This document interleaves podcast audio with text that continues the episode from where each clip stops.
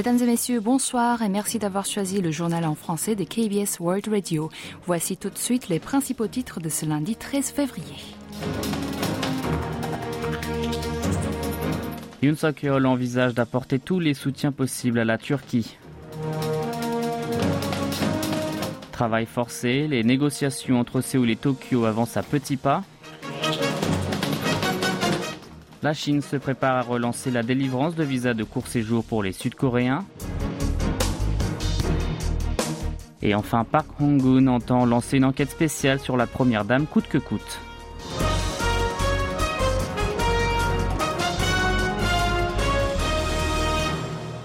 Le président de la République a ordonné aujourd'hui, lors d'une réunion avec ses secrétaires en chef, de mobiliser toutes les ressources disponibles pour fournir des secours autant que possible et de discuter d'un plan rapide avec la Turquie, qui a été gravement endommagée par les tremblements de terre de la semaine dernière. Selon le porte-parole du bureau présidentiel de Yongsan Idoun, Yoon suk a fait cette demande en déclarant que la Corée du Sud, un pays frère et allié de sang, doit prendre les devants plus que quiconque pour que la nation transcontinentale surmonter les chagrins et tenir debout. Le chef de l'État sud-coréen a ajouté que les tentes, les médicaments et les installations électriques sont les choses dont la Turquie a le plus besoin à présent. Il a alors demandé à chaque ministère de désigner un groupe de travail spécialement consacré à ce dossier.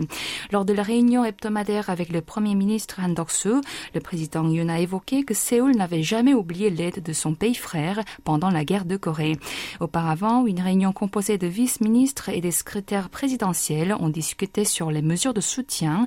La voix du bureau présidentiel a expliqué que les experts s'attendent à ce qu'environ 23 millions de personnes soient déplacées et que le gouvernement avait procuré 150 tentes et 2200 couvertures. Ces équipements seront envoyés avec la deuxième équipe de secours qui s'envolera sur les lieux de la catastrophe dans la nuit du 16 février. Le bilan des tremblements de terre qui ont frappé la Turquie et la Syrie la semaine dernière a dépassé les 33 000 morts. L'AFAD, l'organisme turc de gestion des catastrophes, a recensé hier 29 605 victimes sur son territoire. Quant à la Syrie, elle a enregistré au moins 3 574 décès et 5 276 blessés. Le nombre cumulé des deux pays s'établit donc à 33 179, un niveau supérieur à celui du séisme en Iran survenu en 2003. À en croire Reuters, cette calamité est devenue la sixième à avoir causé le plus de dommages humains au XXIe siècle. Étant donné que les statistiques sur les dégâts ne sont pas précises en Syrie, ravagée par la guerre civile, le bilan réel devait être bien plus lourd. L'Organisation mondiale de la santé estime que la catastrophe naturelle aurait tué 9300 personnes jusqu'à présent. À Séoul, le gouvernement a fourni les images satellites pour soutenir la restauration des dégâts. Le ministère des Sciences et des TIC transmet depuis le 7 février les vidéos de la région touchée, filmée par son satellite polyvalent Alilang 5 tous les jours pour les ressources de la Charte internationale espace et catastrophes majeures. Le ministre de l'Aménagement du territoire et des Transports de son côté envoie les images prises par CAS 500 aux services gouvernementaux turcs depuis samedi dernier. Par ailleurs, la procédure pour les virements bancaires à l'étranger sera simplifiée pour faciliter la collecte des dons pour les sinistrés. Le ministère de l'économie et des finances compte réduire la durée de transmission de l'argent qui s'élève en moyenne entre 3 et 5 jours à cause de la vérification des dossiers par les banques des deux pays. Relations internationales. Les tractations se poursuivent toujours sur le dédommagement des victimes du travail forcé pendant l'occupation japonaise.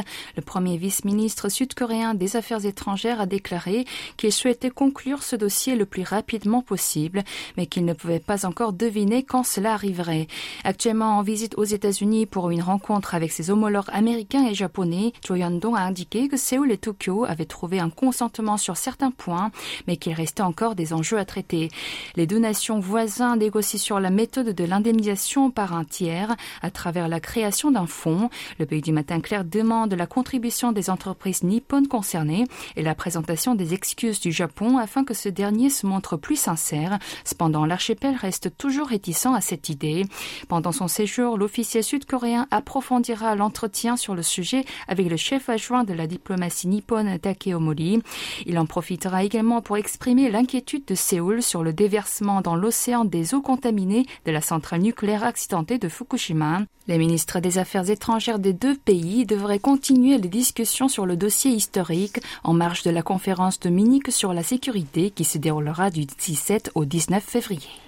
L'ambassade de Chine en Corée du Sud devrait bientôt relancer la délivrance de visas de court séjour aux Sud-Coréens. Un responsable a déclaré que le moment précis ne pouvait pas encore être dévoilé, mais que les préparatifs techniques avaient été engagés. Il est probable que le service reprenne au cours de cette semaine. Pourtant, à propos de la levée de l'obligation du test PCR des voyageurs en provenance du pays du matin clair une fois arrivés, l'officiel a expliqué que cette question concernait les autorités publiques. La Chine a imposé la restriction de visas aux citoyens sud-coréen le 10 janvier dernier en raison de la politique d'entrée sur le territoire exercée par Séoul, appliquée notamment aux visiteurs chinois et jugée discriminatoire par Pékin. Mais 40 jours plus tard, le gouvernement sud-coréen a décidé de mettre fin à ce dispositif, entraînant ainsi l'Empire du Milieu à revoir la sienne. Vous êtes à l'écoute du journal en français sur KBS World Radio. Face à la menace de l'intrusion de drones nord-coréens dans l'espace aérien sud-coréen, les armées de l'air de Séoul et de Washington ont organisé le 7 février dernier un exercice conjoint à la base aérienne de Kunsan dans la province de Jeolla du Nord. Dans le cadre de cet entraînement, un aéronef sans pilote supposé ennemi s'est envolé et les militaires l'ont fait chuter à l'aide d'un drone buster, un système qui perturbe les ondes électriques de l'engin et de fusils qui a de C1. Ils ont ensuite vérifié le processus de neutralisation en vol et ont détecté puis récupéré les explosifs. Les GIs ont publié une photo de soldats sud-coréens en train de viser les appareils avec leurs armes à feu et ont commenté que les drones qui sont capables de récolter des informations depuis les airs représentent une menace pour les installations militaires. L'armée américaine a expliqué que cet événement avait pour objectif d'assurer la position de combat en maximisant la capacité de déploiement et d'ajouter que c'est une occasion d'améliorer l'interopérabilité entre les forces armées des deux pays. Elle a toutefois tenu à rappeler que cela constituait également un entraînement ordinaire. Au dossier nord-coréen, la Corée du Nord a mobilisé mercredi soir un total de 12 tracteurs et recteurs lanceurs TEL pour son missile balistique intercontinental Hwasong-17 à l'occasion du 75e anniversaire de la fondation de son armée populaire. Selon des photos publiées par des médias nord-coréens et des images satellitaires prises par des entreprises privées étrangères, un TEL a mené le peloton et dix autres l'ont suivi en colonne par deux. Cependant, les experts ont détecté le 12e véhicule en queue de cortège qui serait celui de réserve. Le secrétaire général du Forum coréen sur la défense et la sécurité, Shin Jong-woo, a expliqué que le régime de Kim Jong-un mobilisait des véhicules de réserve pour un défilé infaillible. L'armée et les autorités de renseignement sud-coréens estiment que Pyongyang aurait détenu environ 100 TEL en 2014. Shin a évalué lui aussi que la Corée du Nord en disposerait d'un grand nombre, même en tenant compte du fait qu'elle aurait pu mobiliser de faux véhicules. Le patron du groupe parlementaire du Minju a livré ce matin son premier discours de l'année à l'Assemblée nationale. Park Kong-gen a évalué que neuf mois après l'arrivée au pouvoir de l'administration de Yoon Suk-yeol, l'espoir a disparu dans cinq domaines, dont l'économie des classes populaires, la diplomatie et la sécurité nationale. Le député a affirmé que le président de la République refusait toujours de dialoguer avec les partis de l'opposition, alors qu'il devait les connaître comme partenaires politiques. Il a également fustigé Yoon qui, selon lui, abuse du pouvoir du parquet en lançant des investigations seulement auprès des personnalités des camps adverses, dont notamment le chef du Minju, Lee Jae-myung. En ce qui concerne les soupçons sur l'implication de la première dame dans la manipulation boursière de Deutsche Motors, Park a déclaré que le privilège d'être exempté de poursuites judiciaires ne lui était pas appliqué et qu'une enquête spéciale s'ouvrira à tout prix sur Kim Goni pour suivre la volonté des citoyens. Selon lui, son nom est mentionné mentionné plus de 200 fois dans l'acte d'accusation, mais le ministère public ne l'a jamais convoqué. Par ailleurs, le numéro 2 du mouvement du centre-gauche a appelé le chef de l'État à rencontrer les familles des victimes de la bousculade mortelle d'Itaewon pour leur présenter ses excuses. En ce qui concerne l'élection du chef du parti du pouvoir du peuple, le PPP, la formation au pouvoir, il y a réclamé d'arrêter d'y intervenir en le comparant à un organisateur de la série Squid Game. Le PPP, quant à lui, a crié que son allocution ne fait qu'imputer toutes les responsabilités aux autres et d'ajouter que le Minjo fait une demande irraisonnable pour protéger son dirigeant soupçonné de corruption.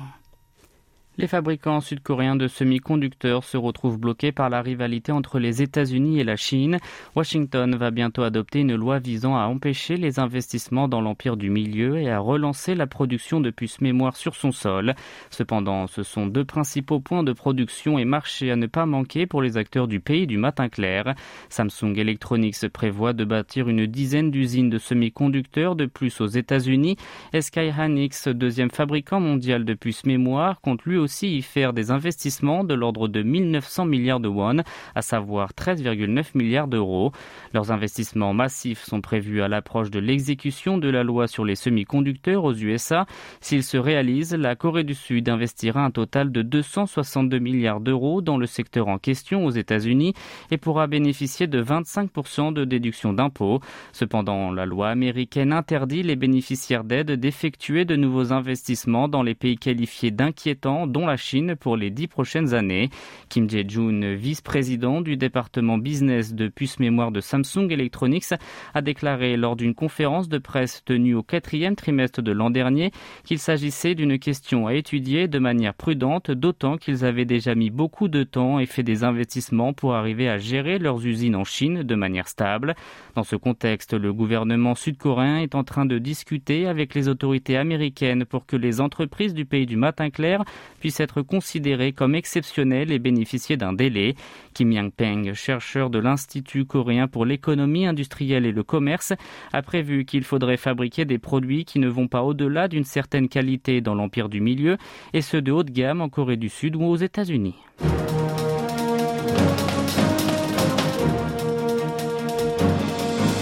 C'est la fin de ce journal qui vous a été présenté par Kim Hong-ju et Maxime Lalo. Merci de votre fidélité et bon début de semaine sur KBS World Radio.